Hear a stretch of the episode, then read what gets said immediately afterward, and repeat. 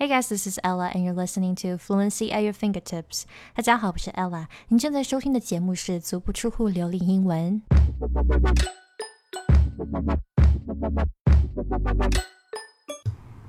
好，大家好，好久不见了。今天我想跟大家聊一个话题，是我最近得到的一个灵感，就是学英语跟减肥或者说跟健身很像。那么主要有两个方面，为什么很像呢？第一，大家去减肥的时候，一般都会有一个已经设有的目标，就是我要减多少重量，比如说我要减二十斤，或者我要瘦的跟某某明星一样。所以在他有这个先前的设定的之后，他很容易就是第一天去健身的时候，或者第一天去减肥的时候，会就是拔苗助长。啊，在自己肌肉还有各个方面都还没有达到那个标准之前，就已经进行了最残酷的、最激烈的这种练习。那这又好比说我们在学英语的时候，一开始你任何语法啊、单词啊什么的都没有学会，就想要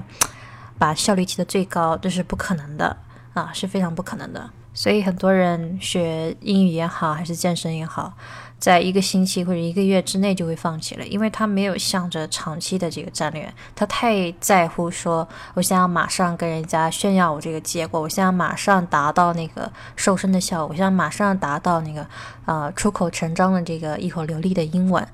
那在这样的前提下，三天打鱼两天晒网是必然的了。我们一会儿再来聊聊这应该怎么样对付。那么学英语跟减肥很像的另外一点就是，很多人在减肥的时候他会说啊，我只想瘦大腿，我只想瘦肚子，我其他都还好。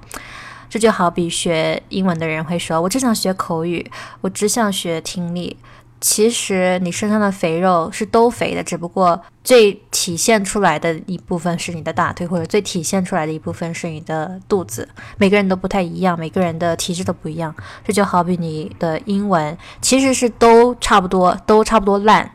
但是呢，显现的更明显的可能是你的口语，可能是你的发音等等等等。但是你最终要去提高的话，还是要全面的去提高啊，全面的去减肥，全面的去提高你的英文能力。那我们再从这样的类比中得到的这个教训是什么呢？第一就是不要太。在乎每一天的效率是多高？你第一天只要先追求说把这个习惯养起来。我看到很多女孩子减肥的时候，她会拿一个这个秤去称这个饭有多少卡路里、多少重量啊，吃进去会不会肥？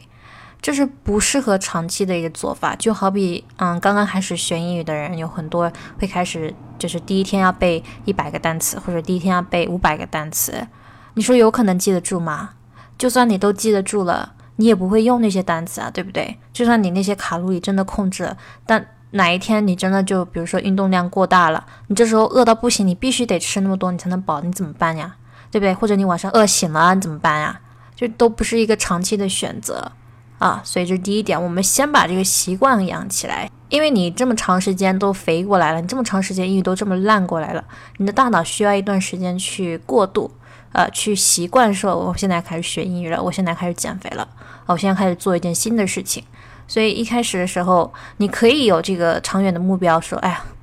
我比如说一年之后，或者我两年之后，或者我接下来一辈子的时间，我都要成为一个瘦身健美的人。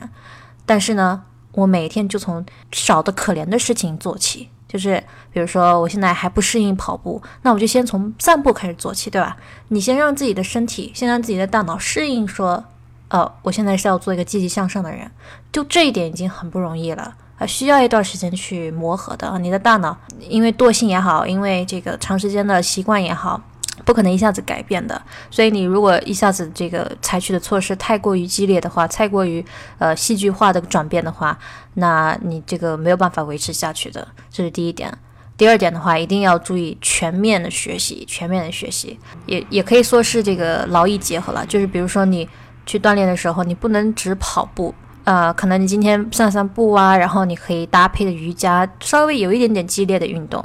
然后时间也控制好，就不要让自己说有一点疲累。那学英语的时候也是一样的，不要让自己大脑疲劳。如果说你今天看单词已经看腻的话，可以去看一些阅读；如果你阅读看腻的话，可以去听一下美剧啊，听一些英文歌啊，然后偶尔看看里面的这个台词里面有单词不懂的话去查一查，就是让自己有一点。呃，像上课一样，感觉你在学校上课的时候，不可能，呃，前面四个小时都上语文课吧，对吧？上午都是比如说语数英这样交替的，那英文也是一样。呃，你可以学学词根，可以学学这个阅读，可以学学语法，是你自己给自己搭配的。减肥也是一样，比如说有的人哦，我发现有的人他其实在跳舞的时候也在减肥，因为他那个跳舞，他运动量其实蛮大的，而且他又很喜欢这个过程，那就是一箭双雕啊！你何必让自己活得那么痛苦，对不对？比如说你不喜欢跑步，那你就想想有什么办法，就是说，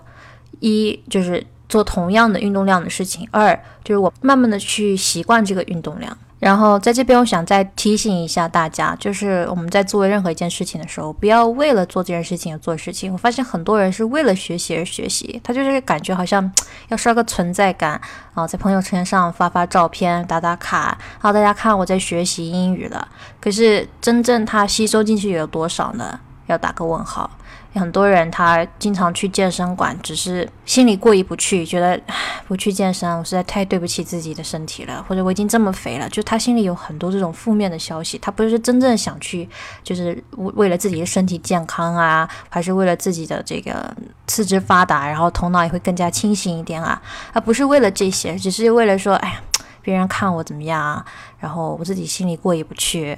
然后是要有一种存在感啊，要有一种参与感。看到大家都在健身，大家都在背单词，那我也要一起来。所以。就是有一种没有目的性的，也不知道自己在学什么，不知道为什么而学，没有目标，没有长期的这个计划，所以这也是大家很容易放弃的一个原因。哈，我觉得这个比喻应该比较恰当了。虽然说健身跟学英语好像没有什么多大的关系，但是我觉得应该是中国人愿望清单里面最容易放弃的呃两件事情吧。怎么说？我自己健身也没有坚持下来，所以，但是我英语坚持下来，所以我觉得，嗯，如果真正想的话。我健身也是可以坚持下来，只不过最近可能时间都比较少，精力也都是忙在这个做事业上面，做这个分享，可一整天要耗掉不少时间的。但是我还是会就是想办法，就是今天休息的时候去走走步啊，或者平时累了就做做瑜伽啊，然后动动身体啊什么的。对，嗯，我对自己也没有特别大的那种压力，我相信就是长期坚持下来还是会瘦的。还是会瘦的，毕竟我平时不喜欢吃那种大鱼大肉啊、火锅啊什么的，呃，本身饮食还可以，就是做的太多了。因为在加州到处都是要开车嘛，什么的，很少有机会走路。哎，以前也是挺瘦的，我觉得大腿比较肥，可能就是本身体质就这样。啊，好像说远了，这个话题扯远了。不过就是这样子啦，大家学英语的时候也是要注意一下这些，就是你有没有发现自己就突然间有一天学了三个小时，然后第二天就销声匿迹了。啊，就是三天打鱼两天晒网，其实不是你懒惰，而是你这个目标设的有点啊眼高手低了啊。你可以目标设高一点，但是你每天的行动要要少一点，每天的行动要少到你就根本就觉得说，哎呀，这个很容易，我马上就完成了，你就不会去拖延这个事情，对吧？要 reduce it to the ridiculous，这 ridiculous 就是说可笑，就是减少到可笑啊，把你这个学习的这个步骤、学习的内容。缩小范围啊，缩小这个幅度，不要学的那么累。尤其一开始的时候，当你这个习惯养成了之后，慢慢这个量会提升，就是你自己会想着说我要多学点东西啊，你自己会有那个推动力，自己会有那个好奇心，而不是在一开始就用这种主观意识，用这种自我贬低的方式啊，自己逼迫的方式去背单词也好，还是去吃特定的卡路里的食物也好啊。好，这是我今天的一个灵感。谢谢大家的收听。